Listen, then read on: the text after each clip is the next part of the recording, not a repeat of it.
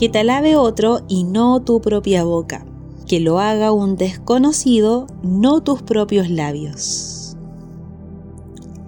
Hola, hola amigos, ¿cómo están? Un saludo para cada uno de ustedes que nos están oyendo en un nuevo podcast de Casa Familia Renuevo, donde nunca falta la palabra del Señor para poder compartir con ustedes y que puedas también ser bendecido. La frase que escuchabas al principio de este podcast es un proverbio, sí, un proverbio que se encuentra en el capítulo 27, verso 2, si lo puedes leer en tu casita, sería genial. Siempre en los proverbios, en la palabra del Señor, encontramos sabiduría. Y sabes que cuando leía este proverbio me resaltaba una pregunta que quizás podríamos también desarrollarla en este podcast. ¿Te has topado alguna vez en tu vida algunas personas que hablan mucho pero hacen poco. Yo creo que muchos de nosotros nos hemos topado con personas que son así o quizás en algún momento nosotros mismos fuimos de esas personas o quizás lo seguimos siendo.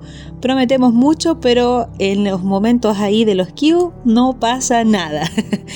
Eh, quizás a lo mejor no hemos comprometido de cumplir eh, en alguna tarea, llevar algo, pero en los momentos de no hemos llegado con nada, no hemos cumplido la expectativa, ¿cierto? De la gente que, ha esperado algo de nosotros, ¿cierto? Eh, hemos, nos hemos esforzado, ¿cierto? Eh, para generar una expectativa de nuestra, de nuestra propia persona hacia los demás y en el momento de la práctica no es tan así y, suele pasar realmente que hoy en día, bueno, en nuestra realidad, en, lo que es las redes sociales, hay mucha gente que eh, se esfuerza mucho por crear una imagen, ¿cierto?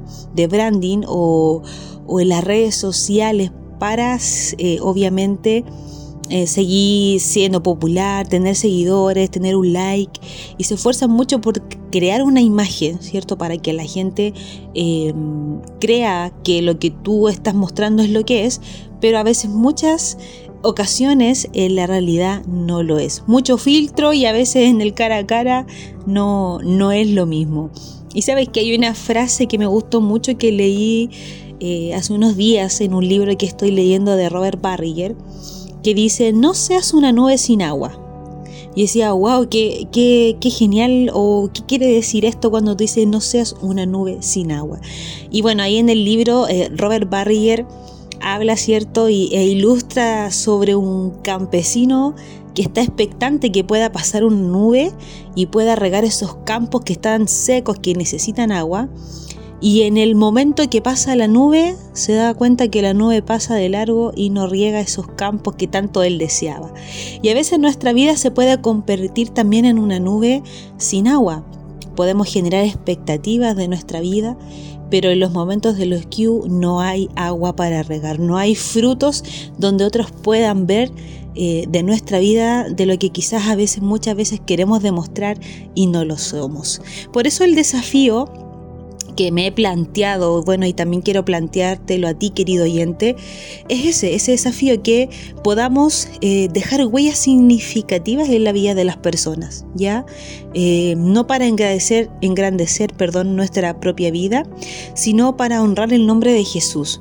Cuando tú realmente eh, te conviertes en una nube, ya que que bendice, que riega, una persona que da buen fruto, realmente eso deja huellas en la vida de las personas. Y sabes que el peor enemigo de todo lo que podemos nosotros hacer eh, es la comparación. Cuando tú te comparas con otro, a veces nos comparamos cuando al otro le está yendo bien, cuando está prosperando quizás en algún llamado que ha tenido de parte del Señor, en la iglesia, en el trabajo, en su ministerio. A veces el mayor enemigo para nosotros poder ser personas que eh, realmente dejen huellas acá es la comparación. Nos comparamos con otro y empezamos a esforzarnos para parecernos a esa persona. Y realmente llega a ser frustrante, me imagino, para muchas personas, el crear una imagen de lo que realmente no somos.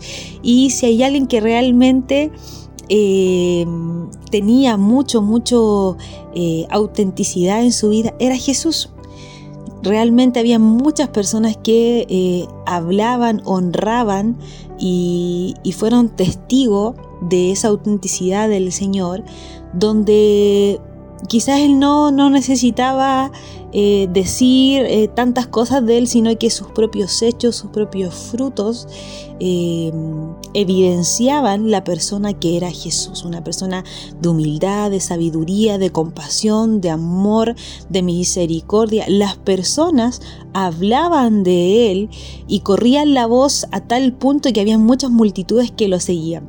Y qué genial sería que en nuestra vida, ¿cierto? las personas eh, pudieran eh, hablar de nosotros de esa misma manera. Que la gente pudiese conocerte por una persona de humildad, de amor, de gracia, de compasión, más que nosotros mismos, ¿cierto? Eh, dar esas propias características de nosotros. Entonces, mi consejo es que podamos construir una vida a tu propio ritmo, a nuestro propio ritmo y no al ritmo de los otros hay otras que van avanzando, que van creciendo, que van desarrollando ciertas cosas. Pero no quiere decir que tú también tengas que ir a ese mismo ritmo, sino que construye tu vida, construye cierto, eh, una vida en el Señor, pero a tu propio ritmo y no caigas en la comparación. A veces cuando caemos en eso, eh, no estamos disfrutando y no estamos dando frutos que otros puedan ver del Señor. Si alguien a tu alrededor está haciendo usado por el Señor, créeme que tú también en algún momento lo vas a hacer, pero a tu propio ritmo y el Señor va trabajando en ti diferentes procesos. Construyamos una vida íntegra, saludable, con paciencia, con humildad y mientras construyes eh, en tu vida eh, de manera íntegra, saludable, otros también van a ver tu proceso y van a aprender de ti.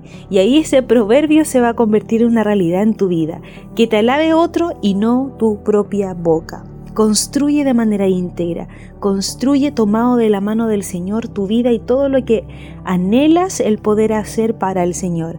Pero en el mientras que construyes eso, créeme que otros van a comenzar a aprender de ti, eh, van a empezar a ver frutos y eso va a tener mucha bendición para tu vida. Si quieres ser grande en el reino del Señor o en diferentes áreas de tu vida, primero debes ser pequeño, ya construir de a poco, paso a paso, construir tu vida eh, como una nube que da mucha agua para regar esos campos secos que tanto necesitan hoy de personas íntegras, de personas que den fruto y un fruto abundante, pero no por tus propias capacidades, sino con el poder del Espíritu Santo que actúa en medio de nosotros.